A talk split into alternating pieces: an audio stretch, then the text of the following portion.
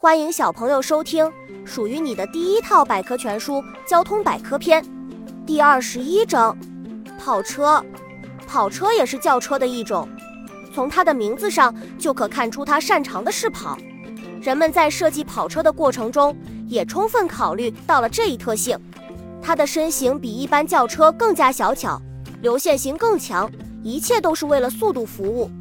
运动元素。跑车的目的在于把赛车运动带给普通人，所以跑车的定义也可以理解为赛车的民用版本。由于这些特别理念的融入，所以跑车比普通轿车的加速性好，车速也较高，富有运动性。帕加尼跑车功能定位：跑车一般都是两门的，车内只安装两个座位，顶盖分为硬顶和可折叠软顶两种。它主要是提供娱乐。是人们兜风飙车的最佳选择。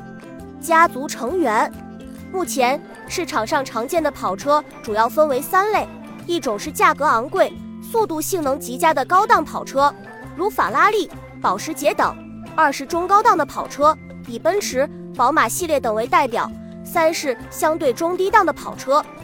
法拉利跑车，小知识：轿跑车是兼具轿车和跑车性能的车型。奇妙的小孔，如果仔细观察跑车的外形，我们就可以发现很多跑车的车身侧面都有个小孔。这个奇妙的小孔是为了冷却发动机或刹车盘而设计的。设计师设计出这样的一个小孔，让车外的自然风帮助车身散热，真可谓小设计蕴藏大道理。科尼赛格跑车，本集播讲完了，想和主播一起探索世界吗？